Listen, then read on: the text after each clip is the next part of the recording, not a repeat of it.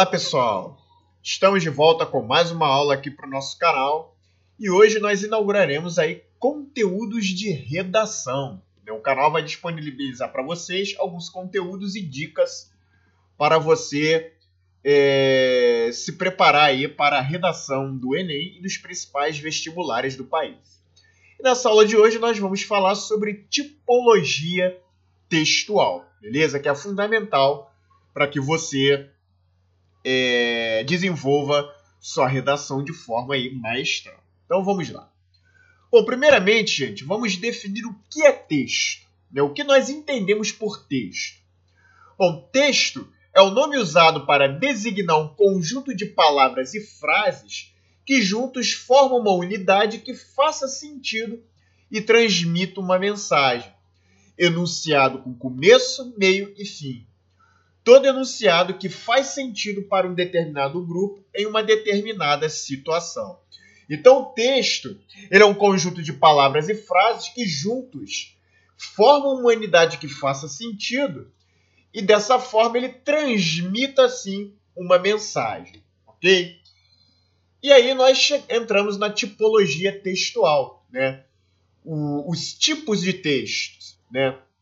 A tipologia textual ela apresenta características intrínsecas, ou seja, o que é característico, próprio, essencial ou fundamental, como vocabulário, relações lógicas, tempos verbais, construções frasais e outras peculiaridades escritas em basicamente cinco tipos de textos, sendo eles narração, descrição, argumentação, exposição e injunção.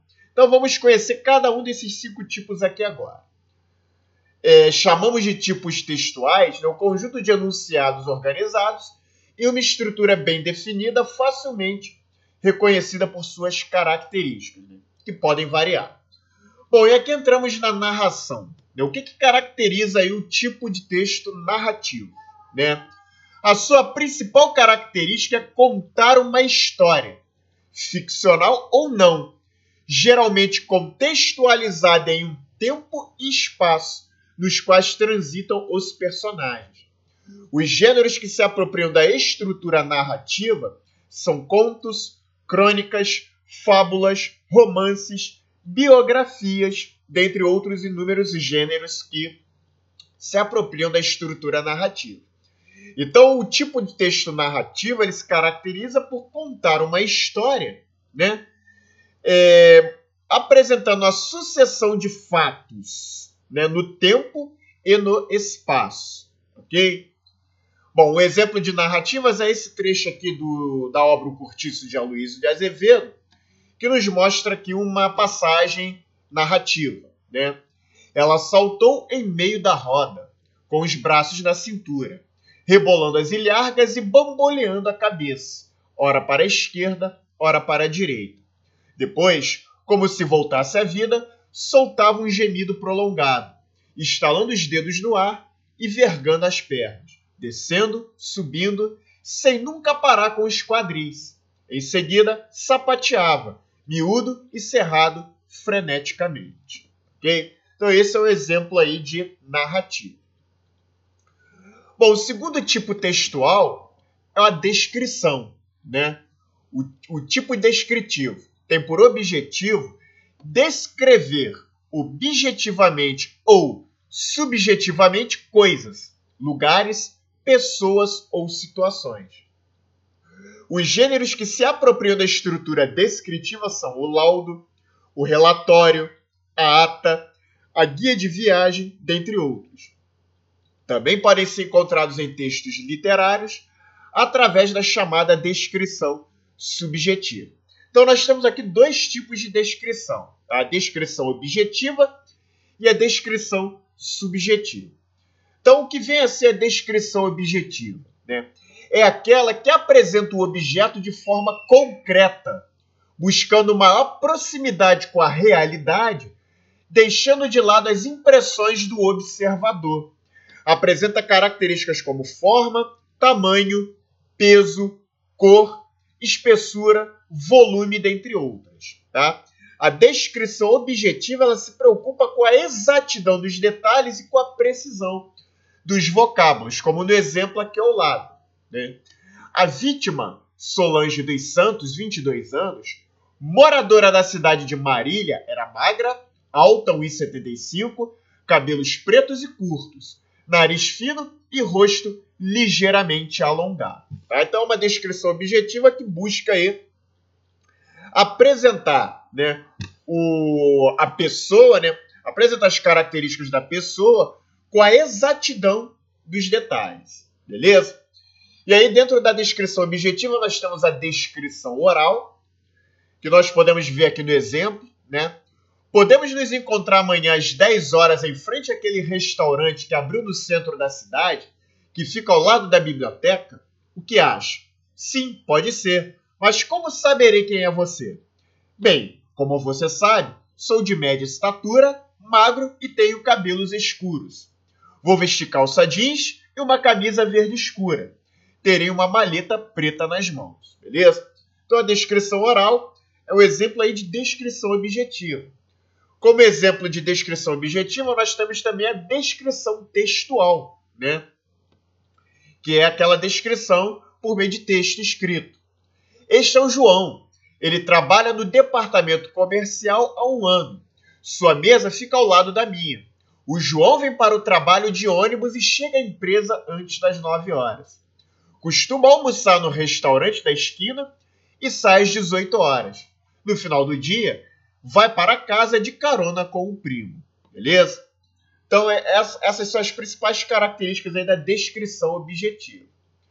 Bom, e a descrição subjetiva? Né? O que caracteriza a descrição subjetiva?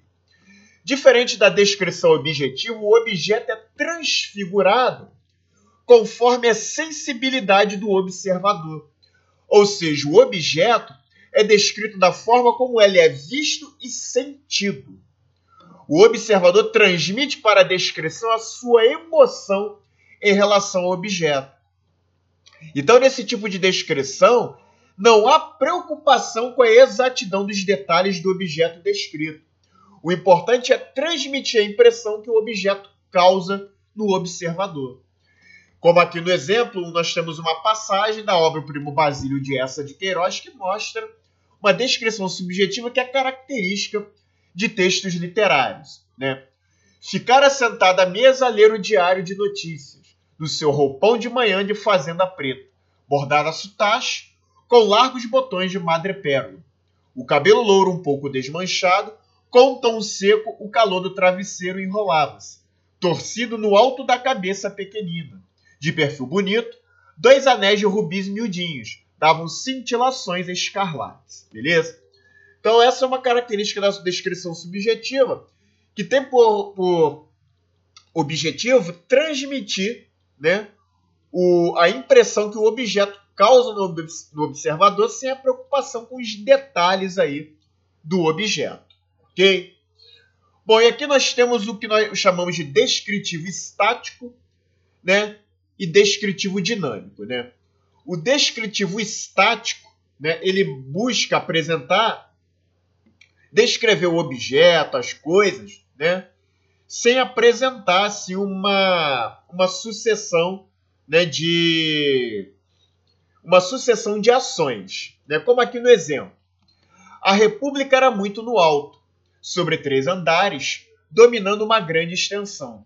Viam-se de cima as casas acavaladas, umas pelas outras, formando ruas, contornando praças mas para além pressentiu-se arrabaldes pelo verdejar das árvores.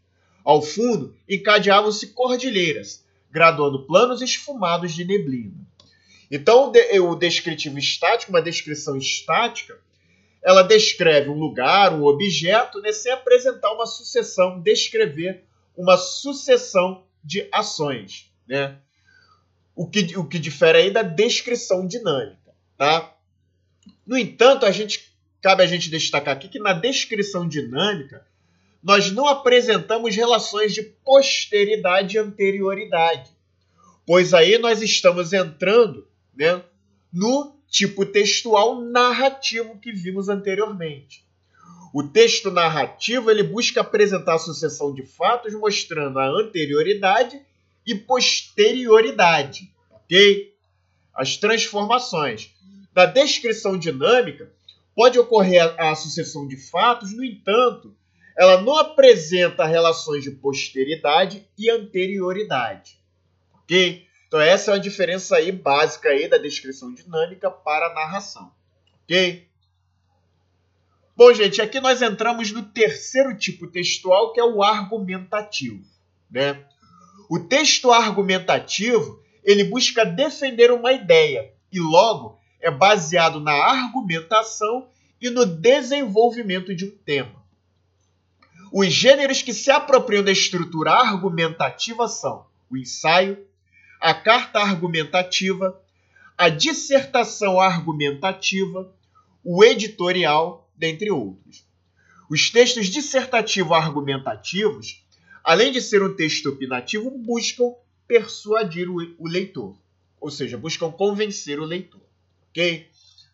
Bom, e aqui nós temos um exemplo de texto argumentativo. A súbita louvação do nosso judiciário serve para encobrir a verdade factual, a começar pelo emprego de pesos e medidas opostos no julgamento dos mais diversos gêneros de corrupção política. Até o mundo mineral sabe desta singular situação, pela qual a Casa Grande goza da leniência da justiça em todos os níveis de atividade. Beleza? Então aqui nós temos um exemplo de texto argumentativo no qual o autor ele busca, ele apresenta suas opiniões, seus argumentos aí, né, para é, convencer o leitor do seu ponto de vista. Ok? Bom, gente, aqui quando a gente fala de dissertação, cabe a gente destacar que o, a dissertação ela se divide basicamente em dois tipos, tá? O dissertativo expositivo e o dissertativo argumentativo, tá? O texto dissertativo expositivo ele ocorre quando o autor apenas transmite os saberes de uma comunidade, como em livros didáticos, enciclopédias, não colocando sua opinião sobre o assunto, mas apenas expondo os dados objetivos. Tá? Já o texto dissertativo, argumentativo opinativo é quando o autor transmite a sua opinião dentro do texto. Geralmente é cobrado nos concursos tanto interpretação de textos quanto na elaboração de redações. É visto aí né, que é o caso é, do Enem, da maioria dos vestibulares aí que ocorrem no país, ok? E aqui cabe a gente chamar atenção para o candidato, né? Que o candidato ele costuma é, não se ater a essas diferenças entre texto dissertativo expositivo e dissertativo argumentativo.